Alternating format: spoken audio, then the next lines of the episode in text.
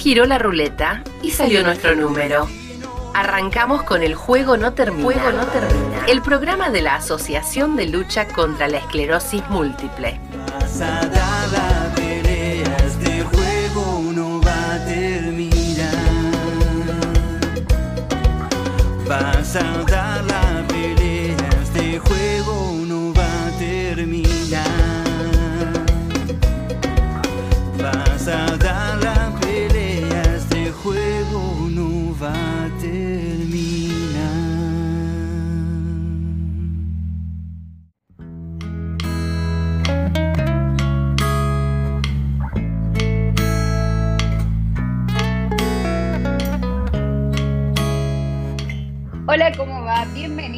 Bienvenidos al Juego No Termina. Somos el programa de la Asociación de Lucha contra la Esclerosis Múltiple y estamos abriendo nuevamente, como todas las semanas, la puerta para hablar de salud, para hablar de las cosas que nos interesan y las cosas que nos afectan. Estamos ya en abril, ya está, ya pasaron las Pascuas y nos vamos habituando a que el año está transcurriendo y nosotros estamos muy felices de compartirlo con ustedes. Por supuesto, voy a abrir la mesa, esta mesa virtual en la que nos encontramos desde distintos lugares y voy a arrancar por Javier Álvarez. Hola, Javi. Hola, ¿cómo te va? ¿Qué tal? ¿Todo bien? Eh, ¿Festejaste la Pascua? ¿Hiciste Sí, huevo? feste- no hice huevos, ya te dije que no iba a hacer huevos. No. Vos podés que yo soy una mujer del medioevo, yo no hago huevos, le compro a una señora que hace, que se dedica a hacer huevos, porque yo hago valer su trabajo, voy y le pago y ella hace los huevos, eh, y es eh, fantástico. Ella los huevos, yo voy, hago, le compro, ella hace para vender y yo le compro. ¿Por qué yo haría huevos de Pascua? Si no soy, no tengo talento para eso. Yo hice empanaditas de pescado, ¿ves? Bueno, No, Pero no ¿qué, soy qué- qué comparación? ¿Pero ¿Qué comparación me? Perdón, Pero no ya- soy ya- cocinero. No, pero la mesa, lo tengo que atender. Escuchame una, una cosa, hacer una empanada, yo hice 60 empanadas el otro día de carne. Vos por hacer una una vez empanada de pescado con ocho latas, con cuatro latas de atún y dos de caballa, de pescado, No. de cor- No, No, señor. señora. No, señora. Pero compré. vamos a abrirlo. ¿Qué compraste? Compré pescado. Ahora contás cómo por- lo hiciste. Pero es porque hace una vez una separada de pescado ya se cree que él es Masterchef. Oye, hola Aldo, bienvenido como siempre. ¿Cómo estás? ¿Qué tal? Bien, bien, está bien. ¿Vos estás a favor de eh, cuál es tu opinión en esta competencia que establece Javier Álvarez todo el tiempo que pretende que uno haga cosas que él no hace? Me parece muy bien. Yo este domingo comí fideo con mate. Video con manteca. Más, mira, más simple. Para Pascua, video con manteca. Sí, Perfecto. pero el tabaco quiso, ¿sabe? Para- No, por eso, no sé, eh, vamos a ver. Eh, hola Paco desde México, que por ahí se escuche con un poquito de viento, pero yo les juro que el paisaje que nos está mostrando Paco en este momento vale la pena. Ojalá fuera tele, pero vamos a, vamos a hacer una cosa. Después le vamos a sacar una foto y van a tener que ir a buscar a Instagram cuando desde la cuenta del SEM se suba la foto del programa. Y fíjense, eh, la verdad es que nosotros no importamos, importa Paco solamente que está en la playa. Hola Paco, bienvenido. Hola, hola. Este, pues sí, es un paisaje tremendo el que tengo aquí, la, el mar, el Golfo de México con un color turquesa hermoso. Y bueno, ahorita mientras platicaban, eh, me surgió la idea que tal vez sería bueno que por ahí nos pase eh, o hagamos un esclerorrecetario, ¿no? Que Sí. Nos comparta las recetas de, de las empanadas que hace, que ya desde el programa pasado que em- iba a hacer empanadas. Está tiqui, tiqui, tiqui con las empanadas. Parece que fueron complejas las empanadas. Pues le puso mucha dedicación. Hoy tenemos esclerotips, por supuesto, ¿no? Así es, vamos a hablar de los esclerotips que ahora tienen que ver con los problemas de... Ya se me olvidó, de memoria. Bien, entonces vamos a estar hablando de los esclerotips y vamos a tener una mesa redonda, en realidad nuestra propia mesa, hablando acerca de las cuestiones laborales y porque nos gusta y nos, eh, nos, nos impacta también cómo cada uno de nosotros va, va sorteando esta enfermedad. Javier Álvarez, tenés dos minutos y medio para dar la receta de las empanadas. Bueno, eh, se va, se compra el pescado en la ¿Qué pescadería. pescado? ¿Qué pescado? Pez pollo. Sin espina. Sí, está bien. ¿eh? Se le saca el cartílago, se lo corta todo en pedacitos y se lo hace con cebolla, morrón, este, ¿qué más? Cebolla, morrón, condimento. Ah, es una. Tampoco, tampoco es como. A ver, cebolla, Ah, pero bueno, hiciste los huevos. Bueno, no, hiciste. pero es ¿Hiciste pescado? ¿Hiciste empanada? Como, como todos los días pescado, pero no, para ese día puntual, para el eh, Pascua, en realidad no, no tiene parangón, porque yo cocino todos los días, entonces como cocino todos los días, creo que ese día comemos asado. El día de Pascua, no, no. ¿Vos decís que Diosito no me va a perdonar? No, no, Ni se toma vino. no, no. ¿Cómo no vas a tomar vino? En Pascua sí la sangre de No. Cristo. ¿No? Acá Aldo me está diciendo. Aldo. Ah, no, no. Espera, Aldo. Aldo es como yo y me parece, Paco, vos sos del team. Eh, hay que. ¿Una copa está bien? ¿O dos está mejor? Sí. Bueno, eh, las que con, con las que uno se sienta a gusto, pero sí siempre es bueno una copita de vino, ya sea previo a la comida, así como para ir agarrando ambiente, o durante la comida. Y también puede ser que después te tomes otra, ¿por qué no? En la sobremesa. Claro, ¿sabes qué tenés que hacer un día, Paco? Un día venir en la Argentina y le tenemos que dar a Javi mezcal. Tenemos que darle, darle un mezcal y se pega un viaje que, que después lo- Claro, un mezcal con su limoncito y bueno, si nos vamos así a lo estricto, pues un mezcal con su con su chilito, su sal eh, y con un gusanito al final. Con, Claro. Viene un se lo, se lo toma con todo el gusano. el gusano se come, ¿no? Sí, es gusano de maguey.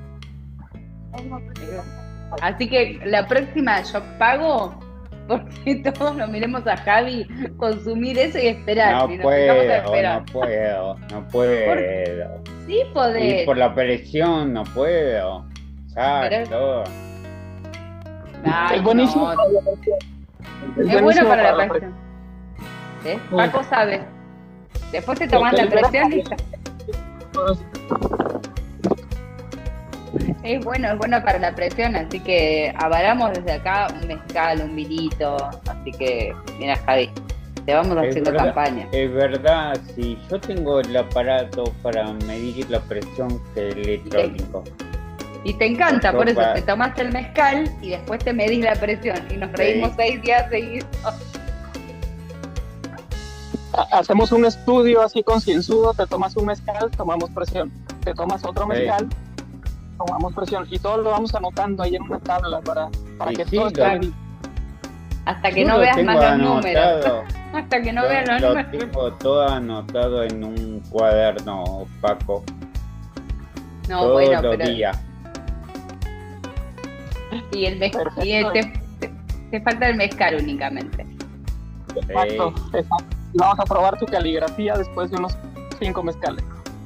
No, yo no sé si no se puede. Yo no sé si se puede. No, yo no, no, yo no me animo creo que a, a- a un segundo mezcal. Yo creo que no me animo. O sí, pero bueno, no importa. Ya está. Como para- ya hay momentos y contextos en los que uno dice, bueno, ya está. ¿eh? Después le echamos la culpa a otra cosa. Eh, Aldo, ¿vos probaste mezcal? Pues estamos acá en México en este momento, ¿no?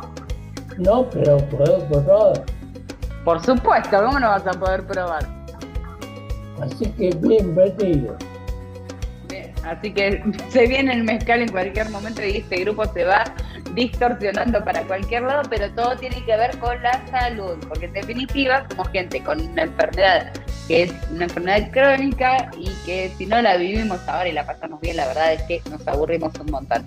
Eh, abrimos formalmente ya las puertas de este programa que en el que se habla de cualquier cosa, evidentemente. Cuando estamos relajados hablamos de cualquier cosa y hoy nos toca arrancar con la Pascua, las, eh, las empanadas de pescado de Javier, eh, los fideos con manteca de ¿Qué hiciste para Pascua, Paco? Acá en Pascua, eh, pues nosotros comimos eh, pasta, en esta ocasión comimos pasta con camarón. Ah, rico, rico también, una maravilla. Así que bien, las Pascuas han pasado, ahora hay que limpiar todos esos cuerpos, hay que purificar el cuerpo. Ahora sí, necesitamos como una especie de sanación estomacal. Eh, estamos en todas las redes sociales, eh, se pueden comunicar con nosotros a través de la página del SEM, que es el sem.org.ar, y si no nos ponen en Google como Asociación de Lucha contra la Esclerosis Múltiple y nos van a estar encontrando. Este programa se va a estar transmitiendo a través de varias radios que son muy amigas, a las cuales les agradecemos mucho el espacio y también pueden escucharlo a través de Spotify y a través de Google Podcast una vez que está subido y con toda la amabilidad de Noé. Por, postea la foto del programa que hoy va a ser dedicada a Paco. Así que vayan a buscar en unos días, vayan a buscar la foto de Paco. Va, en este momento, vayan a buscar la foto de Paco porque va a ser el protagonista. No de Paco, porque Paco es divino, pero tengo que decir, Paco, la verdad tu entorno te ayuda un montón. Así que abrimos formalmente las puertas una maravilla, una maravilla pleno mar turquesa que nos está mostrando Paco. Eh, abrimos formalmente este programa y en el próximo bloque nos metemos con el trabajo y la esclerosis múltiple. No se vayan.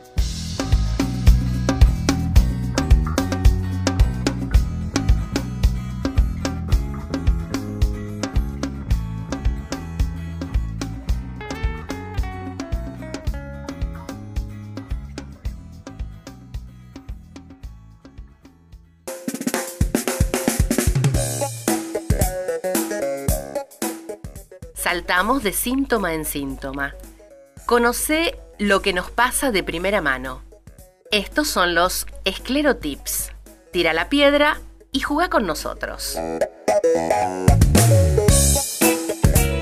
Bloque esperadísimo, si los hay en el juego no termina, nos vamos a meter con tema que a cada uno lo afecta de manera diferente y que requiere de mucha ayuda de los demás.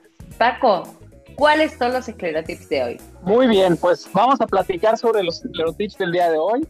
Eh, que pues como lo dije al inicio, es algo que se presenta comúnmente, al menos en mi caso, es esta cuestión de, mm, se me olvidó, problemas de memoria, problemas de memoria y problemas de atención también. Entonces, los esclerotips son qué hacen para eh, esos momentos en los que falta la memoria y tenemos problemas de atención. Vamos a, platicar sobre lo que contestaron nuestros escleroamigas y escleroamigos en la cuenta de Instagram esclero.amigos. ¿Les parece si iniciamos con, con eh, algo que nos compartieron?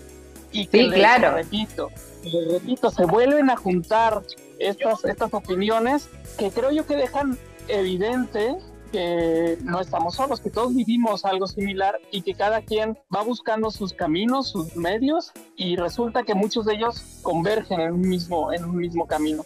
Y en este caso, por ejemplo, es, y lo mencionó por ahí Javi al principio, un cuaderno. Tener un cuaderno de notas en el que van anotando todo lo que les interese, todo lo que les preocupe anotar. Pueden ser síntomas para cuando van con el doctor, pueden ser eh, recordatorios de tareas por hacer, en el trabajo, pueden ser cosas por comprar en el supermercado. En fin, el chiste es que comentaron que anotan eh, las cosas en una libreta. Esa papel. se repitió, y sí, en un papel. Esa se repitió eh, como unas cinco veces.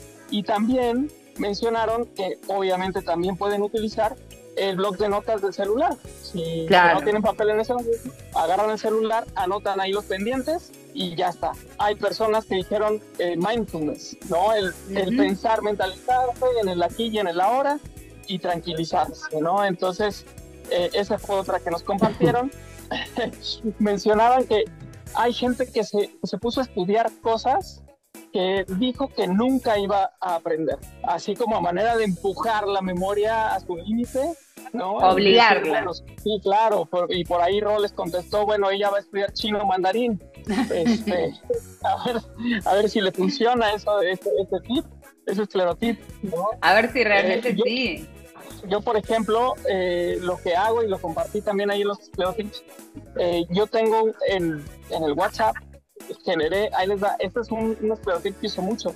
Yo generé un grupo ah, en, en, WhatsApp supongamos, lo hice y lo invité a mi esposa para que sea un grupo. Y luego lo que hice fue sacar a mi esposa, de manera que ya me quedé yo solo en ese grupo. Entonces ahí escribo todos los recordatorios en un chat que es mío, nada más Claro. lo puedo ver. Y entonces ahí puedo, no, bueno, ahí escribo contraseñas, ahí escribo recetas, pongo, pongo fotos de lo que me quiero acordar en algún momento más adelante. Y de esa manera, pues todo recae, mi memoria está ahí, es en WhatsApp. Entonces, Yo también tengo eso. Eh, hay teléfonos que eh, ya vienen con una actualización, me parece que la última actualización de una marca de teléfonos o de WhatsApp mismo viene con un autochat, que es el autochat donde uno puede mandarse audios, donde a mí también me hicieron eso, me sumaron a un grupo y me echaron en el momento, yo dije, pero no está bueno, no se, no se siente lindo, pero sí, yo también tengo el grupo, pasa, a veces me, me olvido de, ir al grupo, a veces yo me olvido de ir al grupo de WhatsApp, digo, "Ay, esto lo- esta receta la voy a guardar, o, y me olvido que la tengo, me olvido de ir a buscarla a esos niveles, de como, en el momento trato de acordarme, pero me olvido. Claro, es- eso sí pasa también. Se nos olvida luego dónde dejamos, no sé, la libreta en la que estuvimos anotando todo. Y el problema es que ahora ya no sé dónde dejé la libreta, en el buró. eh, Bueno, la para, yo tengo, yo te, puedo ayudar en esto, puedo sumar eh, problemas de memoria. Yo soy muy metódica en general, eh, soy muy, muy prolija con las cosas. Yo no pierdo cosas. Entonces, cuando no encuentro algo, cuando algo se me va de la cabeza, digo, está el papel, es ¿dónde yo lo guardaría si lo tuviera en este momento? Como suelo Claro. ser muy metódica, eh, siempre guardo las cosas más o menos en el mismo lugar. Entonces recurro a ¿dónde yo lo guardaría ahora? Si yo no lo encuentro en el lugar donde lo hubiera guardado, si lo hubiera tenido en ese momento, me agarra una CB. Me pongo frenética porque hasta que no lo encuentro, como que mi cabeza no descansa. Me, me pongo muy nerviosa porque se, se- se fue para siempre, se perdió. Y no solo perder Totalmente. cosas. Me pasa lo mismo, yo soy muy similar. También pongo las cosas siempre en el mismo lugar. Y el problema es que cuando me las mueven en esos lugares, ahí es donde yo ya me vuelvo loco y digo, y es que yo había dejado esto aquí. Sí. cada cosa tiene su lugar para que luego no, no se me pierdan. ¿no? Especialmente los papeles importantes y esas cosas, pero igualmente también tenemos los problemas de memoria que se van acrecentando y voy a compartirlo ahora con el, con el tiempo, ¿no? Fechas, cumpleaños, cosas que se van, de repente uno se va olvidando de determinadas fechas, determinados cumpleaños y ahí sí es cuando está bueno recurrir o a los asistentes de los celulares, recordame tal cosa, recordame tal cosa tal hora y no dejarlo pasar. Eso también es un ejercicio cognitivo que cuando uno se olvida de algo, no le sale una palabra, no, no googlear inmediatamente o dejarlo pasar, tomarse un tiempito para buscar, para hacer el esfuerzo de, de recordar, de, de mover la maquinaria, ¿no?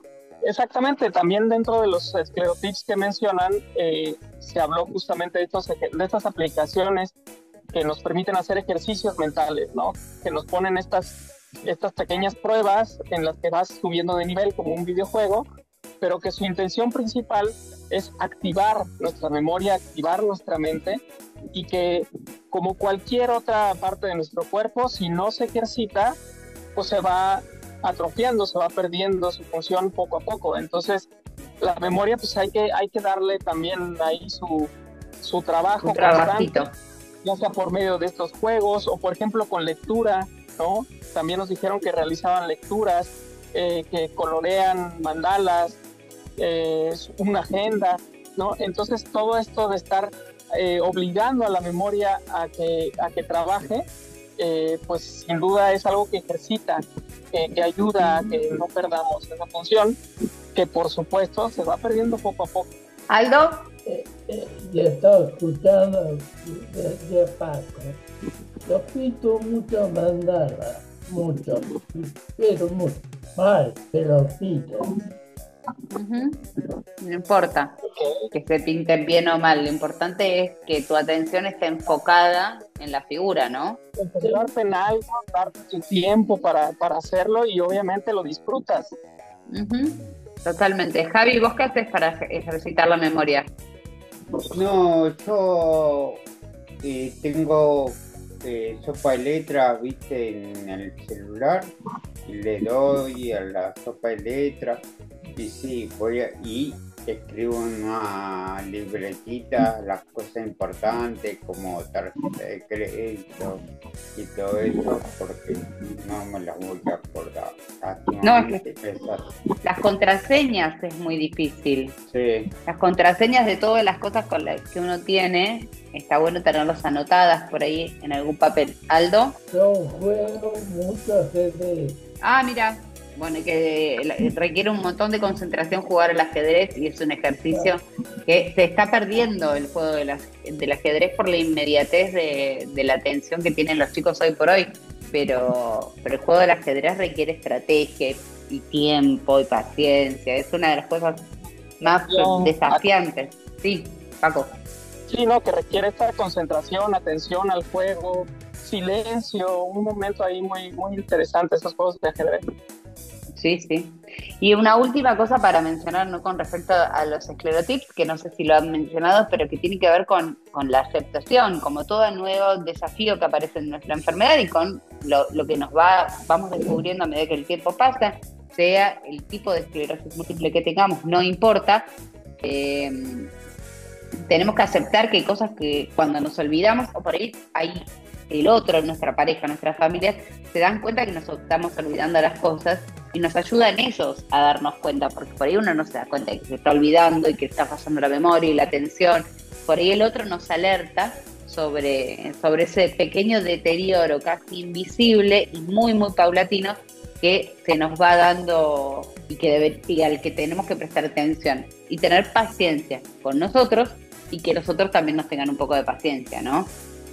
Es correcto, es correcto. Es, esta, ayuda de quien, quienes nos acompañan en este viaje, eh, pues también llega a esos niveles, ¿no? Es, estos síntomas invisibles, pero que se hacen patentes cuando estás platicando, por ejemplo, y se te olvida el nombre de la persona y estás pensando, pensando, y esta persona que está contigo te, te recuerda el nombre o te recuerda el momento que estás tratando de recordar. Entonces, por supuesto que es algo que, que ayuda mucho y creo que estriba en que tú comuniques a las personas que están alrededor de ti, pues este tipo de, de problemas que estás teniendo, ¿no? Y, y, que por supuesto van a entender cuando algo uh -huh. se te escapa de la, de la, memoria y muchas veces incluso te van a ayudar a hacerlo. Sí, totalmente, totalmente. Compartir el síntoma para hacerlo más liviano para todos, ¿no?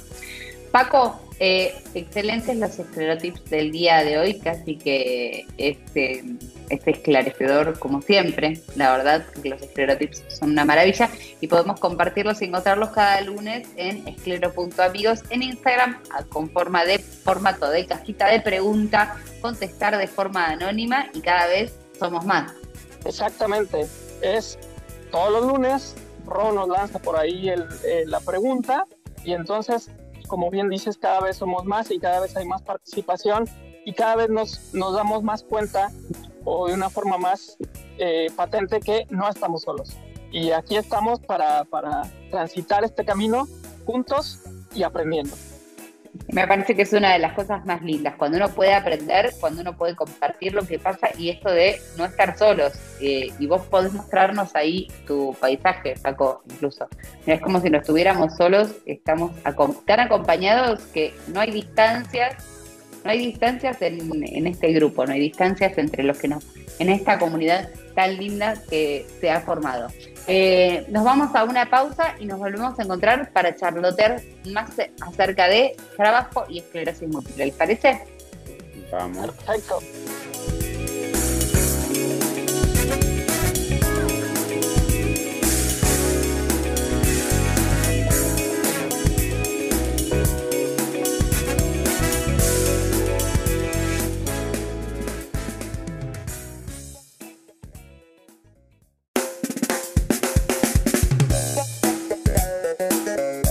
Somos el hombre araña, pero nos colgamos de las redes.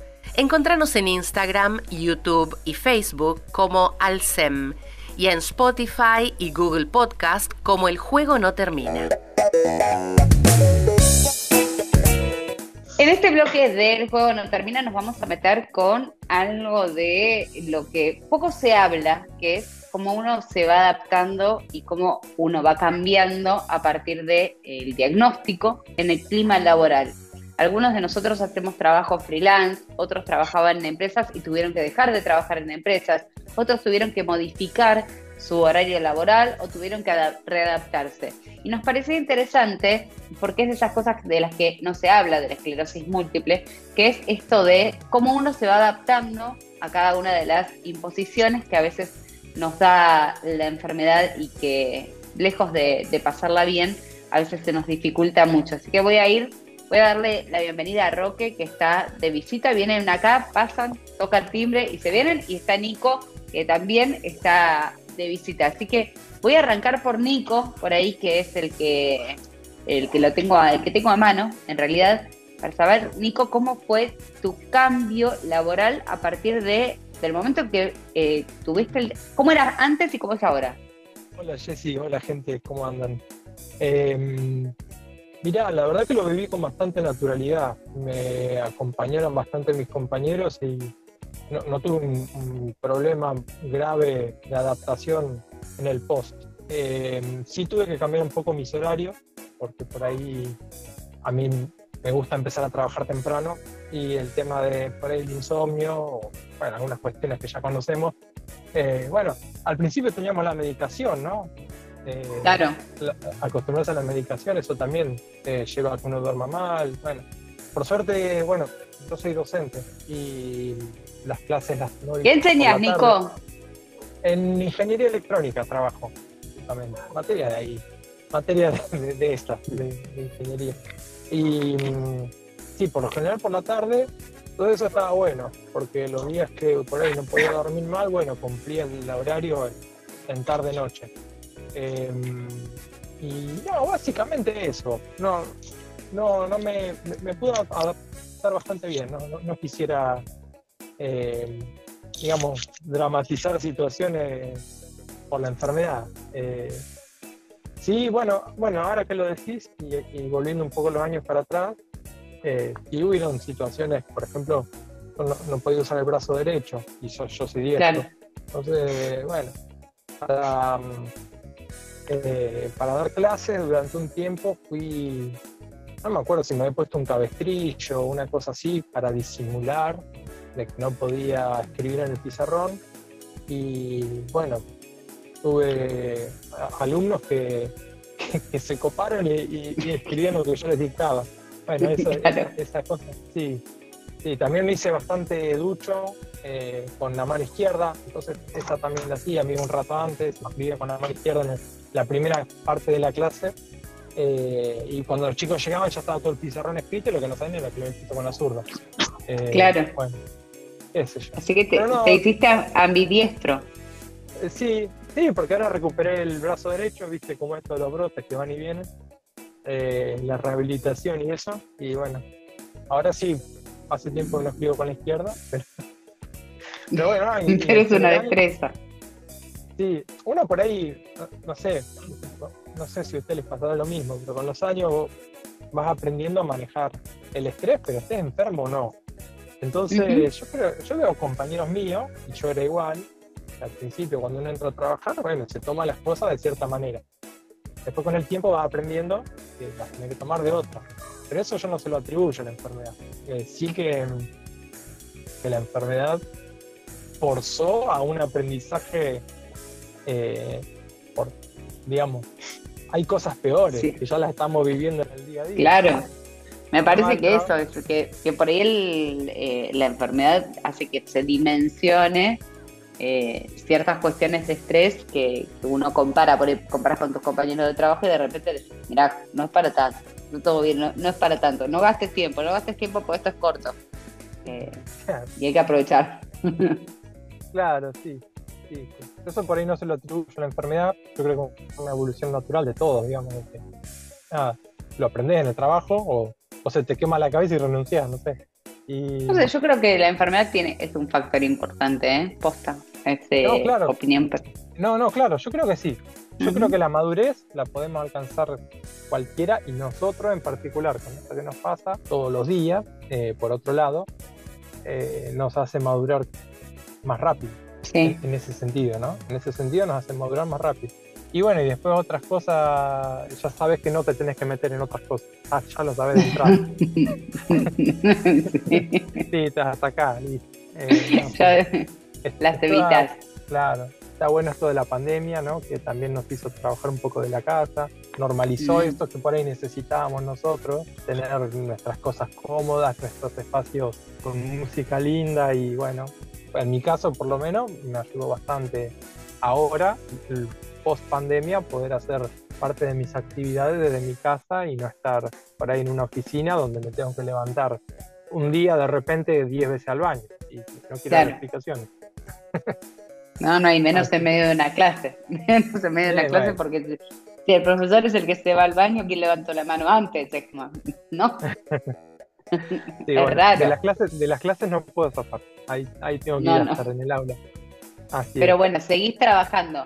Eh, Javi, Yo cambié, tuve que hacer un giro grande, creo que 180, porque vos imagínate de hacer los carteles luminosos a estar en casa y manejar una computadora que yo no había tocado nunca, es muchísimo. es un montón. Y Claro, que O sea, antes, no- Javi, ¿de qué trabajabas antes? ¿Hacías, trabajabas, hacías carteles luminosos? ¿Qué hacías? hacía carteles luminosos, carteles de ruta, todo lo que es la cartelería lo hacía, pero Y arreglabas heladeras también, ¿no? eh, también momento. arreglaba heladera antes, pero ahora ya no puedo subirme una escalera y menos a 10, 20 metros de altura, no puedo subir una silla, entonces me llevó a que a que pude utilizar un poco y entender la computadora que no la entendía. Y Pero fue un ahora desafío, ¿no? eh, grande. Y si era eso, yo siempre digo lo mismo. ¿Es eso o te quedas en la cama y lloras? Porque vos Sí. no puedes, no puedes manejar. Yo antes manejaba y ya no puedes manejar, no puedes soldar como antes. Y, y digo, bueno, mejor eh, empiezo con esto de la máquina a sublimar y bueno, son 180 grados que tenés que... Y aparte de todo eso, de, de fijarte de ser un poco más flexible con vos mismo, porque yo antes no era flexible. ¿Viste? Ah, me salió mal. No, me salió mal, no. ¿Lo viste? Y ahora me salió mal. Y bueno, ya está. Bueno, pero eso es un desafío Ya. importante, Javier, que vos tuviste, porque este, tuviste que redefinirte con un montón de aspectos. Tuve que reinventar. Claro. Como- yo digo siempre, ¿qué hago? ¿Me tiro en la silla y me quedo sentado y lloro? Entonces me puse a hacer esto. No es un trabajo a full, pero Es por lo que podés. menos te enganchas con esto.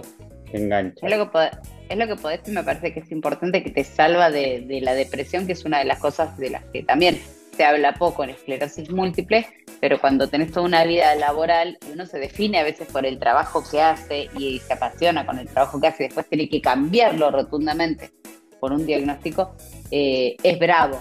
Hay que tener como una fuerza para, para redefinirse que es muy admirable. Así que desde acá, muy admirable. Roque, eh, en tu caso, Bueno, mira, lo que dijeron los chicos está bueno y me parece que rescatarlo y, ponerlo al alcance de, de la escucha de todas las personas. Hay muchas personas, o sea, digamos, cualquier discapacidad, cualquier situación de salud, lo que fuere, este, siempre te agarra como mal parado, digamos. Y te condiciona en todas las cosas. Y te pone mal seguramente.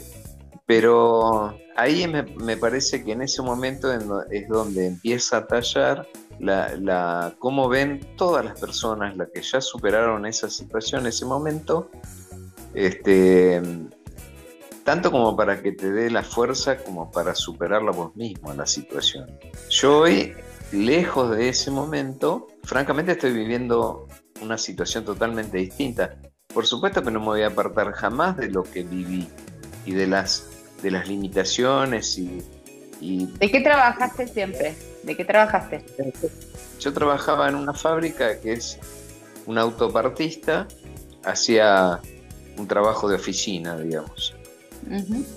Me acuerdo que en ese momento eh, yo prácticamente estaba con la cantidad de aportes hechos, un poco desconocía la ley, que en definitiva con solamente eh, creo que un año y medio de aportes de manera in- ininterrumpida podés este, jubilarte por discapacidad con un porcentaje de los aportes, digamos, porcentaje del- del sueldo que estás recibiendo en ese momento Sí. no era tan complicado, no era tan no era para, para pegarse un. Menos mal que no me pegué ningún tiro en la cabeza. Pero yo en ese momento no lo sabía. Yo pensé que eh, yo tenía muchos años de aporte. eh, no llegaba, por supuesto, a los 30 años ni ahí. Creo que tenía algo de 20 y pico de años. Este, entonces, ese momento fue bastante terrible para mí, tener que vivir esa situación. Porque yo decía, ¿qué hago si no voy a poder trabajar? ¿Dónde me van a recibir? Yo eh, la vista estaba ciego, estuve un 60 días que no veía nada, ciego, y, y después qué, Eh, qué sé yo, N- n- nada, o sea, El- el- lo, lo emocional estaba partido por el medio. Este. Si bien lo- los vínculos con mis hijos, los vínculos familiares estaban excelentes, me acuerdo que después, una vez que más o menos me normalicé y me puse, qué sé yo, en equilibrio, eh, vengo y me divorcio porque me doy cuenta que lo que nos unía con Virginia, mi señora, la mamá de mis hijos, no existía más en ese momento. Pero bueno, todo... Más el- allá de esa situación personal, lo laboral, fíjate cómo eso, tú, eh, como a una persona. Me pegó Sí. fuertísimo. Ujú. lo superé, hoy estoy, eh, qué sé yo, viviendo una nueva etapa en mi vida, en lo laboral no tengo más historia porque estoy jubilado, este, qué sé yo, eh, la verdad que bien me salió gracias al- al- a la orientación del abogado, de la gente a la que me acerqué, que estoy cobrando todo, lo- inclusive ahora también estoy haciendo juicios, va, un juicio por, por un ajuste, este, pero nada, es por la nada, o sea, Sí, sí, por la justicia injusta que hay en este país con respecto a las jubilaciones. Eh, Claro. pero, pe- pero en contraste, yo quería señalar, y me parece, me parece interesante este quiebre que se da eh, en lo laboral, eh, que no se habla demasiado de, de qué tanto impacta cuando uno tiene que cambiar de trabajo o tiene que dejar de trabajar, como en el caso de Roque, y qué tanto impacta, porque parece que, cuando se ve toda la película de la vida de un esclerótico, hay como un montón, se ve un todo, y, y dentro de ese todo hay pequeños fragmentos que fueron quiebres importantes, el diagnóstico, el primer brote, la primera medicación, los cambios de medicación, los nuevos síntomas, el dejar de trabajar o el cambiar de trabajo radicalmente y tener la fortaleza, y no se habla mucho de esas cosas, o también los vínculos que uno establece, que vamos a ir haciendo mesas redondas, me parece, de estas cosas que no se suelen hablar demasiado y porque en general las historias son de superación. Y a mí me gustan las historias de superación. Están buenísimas las historias de superación, pero para llegar a las historias de superación hay que, hay que primero atravesar un montón de obstáculos que hay que poner, a los que hay que ponerles el cuerpo y muchas veces la cabeza y el corazón, ¿no? No es tan fácil. Decir, bueno, permitime, o sea, eh, yo Sí. pienso que eh, uno de una manera u otra más o menos lo tiene, no digo superado, porque uno nunca termina de superar sus cosas, o nunca lográs lo que te parece que tendrías que tener, ¿está bien? En lo material, en lo, en lo espiritual, en, en todos los órdenes. Pero sí me parece que tiene que haber un mensaje para la gente que está empezando a transitar ese momento de ese cambio, donde se encuentra con un problema de salud importante que le parece que, por supuesto, viste que todos pensamos que lo que nos pasa a nosotros es lo peor o lo mayor o qué me van a venir a hablar si lo mío es superior a todo. Entonces me parece que el mensaje está dirigido a esas personas. No hay que ahogarse, hay que dar un paso, viste, Eh, pararse, sentarse, escuchar, atender. eh, y hay momentos de pausa y momentos de reacción, ¿no? Eh, me falta Aldo. Aldo, ¿de qué trabajaste vos siempre y cómo cambió tu trabajo? Yo jugaba al fútbol en un club grande. Este club me consiguió un empleo en una fábrica de coches que está en General Paz y San Martín. Chevrolet. Tuve la mala suerte que me rompieron las piernas. Me dieron de baja, me curé, me dieron de baja. Me vine otra vez, yo vi en Pago. Me vine a Pago. Y justo la gente de Deportivo Merlo ganaron las elecciones del club. Así pues pusieron a un empleo en la municipalidad de Merlo a cambio de jugar para el club. Y así se fue al club y trabajé en la municipalidad de Merlo. Trabajé cuatro o cinco años mujer. Dejé de ahí porque no quería trabajar bajo ningún patrón, porque la gente que mandaba Ujú. no, no sabe nada. Me puso una remisera en Padua, a una cuadra de la estación. Ahí era el dueño señor. Estuvo así varios años, hasta que me dio esta enfermedad. Me tuve que dejar, ahí estoy jubilado, menos mal que fui jubilado, jubilado, pero tranquilo. Pero bueno, fue un devenir y me parece que es de una historia más. eh, bueno, cada uno va, fue encontrando la vuelta, ¿no? Me parece interesante eso. Eh, desde Nico, que por ahí es el que. Nico en la docencia, que es una de las cosas más desafiantes a nivel cognitivo, atención y demás, poniéndose, aprendiendo a escribir con la mano izquierda. Javi tuvo que redefinir totalmente su trabajo. Ustedes tuvieron que jubilarse. eh, y, y es un quiebre y hay que, me parece, resaltar eso, que cada una de las cosas que por ahí para muchas personas son normales o son elecciones de vida, para nosotros tienen que ser a veces elecciones muy conscientes, de decir, esto no puedo hacerlo más y lo voy a hacer. Me quedo con el- eh, me quiero quedar mucho con la simbología de, Nico aprendiendo a escribir en el pizarrón para no dejar de trabajar, pero activando su mano izquierda, que es, me parece, la simbología. Todos tuvimos que en algún momento aprender a escribir con la mano izquierda. Así sea dejar de trabajar, así sea empezar un trabajo nuevo, distinto. Pero todos, en algún momento, a nivel laboral, nos dimos cuenta que por ahí no podíamos hacer el mismo trabajo que el resto, que teníamos otros horarios, otros tiempos, o que teníamos que, para poder seguir trabajando, escribir con la mano izquierda como hizo Nico. Eh, y, me parece que es uno de los momentos importantes de la esclerosis múltiple, de los que mucho no, no se habla, pero que me parece que es súper enriquecedor y, les agradezco a todos el testimonio, porque me gustan estas mesas redondas, me gusta mucho. Eh, quisiera tener más tiempo para hacer más intercambios, pero, pero me gustan estas mesas redondas, así que gracias a todos, porque me parece que es lo que dice un poco Roque. Es, hay muchos recién diagnosticados, a mí me están lloviendo recién diagnosticados y que se están encontrando con esta situación de un brote y redefinirse, un brote y por ahí pasar a redefinir su vida eh, laboral y, y dejar de salir del sistema, de ser discapacitados y con todos los pruritos y con todos los mitos que eso trae y conlleva. Así que se puede, es un poco lo que decía Roque, es inspirador, es como Aldo continúa creciendo a otros niveles y se le escucha perfecto. Hay otras luchas que estamos dando, Javi aprendiendo de la computadora y Nico que aprendió a escribir con la mano izquierda. Así que todos somos un poco eso. Aprender a escribir con la mano izquierda es el desafío que tenemos para, para la vida y para seguir adelante.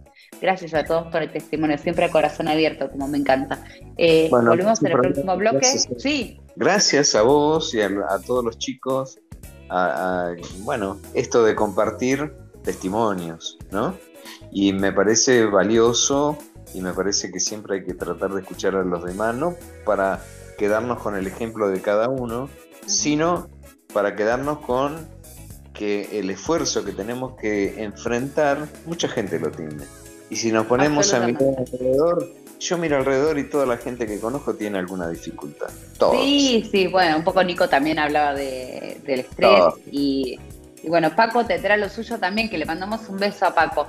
Yo creo que podemos ir cerrando con esto. Ya cerramos juntos con esta conclusión y me parece que es un programa súper cerrado con Paco desde México mostrándonos la playa, que después vayan a buscar a Instagram porque está la playa que, donde estaba Paco con sus esclerotips. No se olviden que pueden participar de los esclerotips en esclero.amigos en Instagram todos los lunes. Y gracias a todos ustedes por participar. Gracias Nico por haberte sumado, que es lujazo. Al doctor Costa, se recibió de doctor. Encima todo eso, es un genio. Encima tenemos un genio en el medio. Eh, Roque, gracias por habernos visitado en el día de hoy. Gracias, Aldo. Gracias por recibirme. Y un, un abrazo grande, un abrazo grande a todos. Ya nos vamos a volver a encontrar. Seguro que sí. Una cosa. Tengo una cosa para vos. La próxima me tirás otra receta. Ya viste la receta de las empanadas de pescado. Esta semana esforzate, cociná y, me, y nos tirás otra receta la semana que viene. Listo. Está comprometido, Javi. Buenísimo. ¿Sí? Bueno, un gusto verlo. de.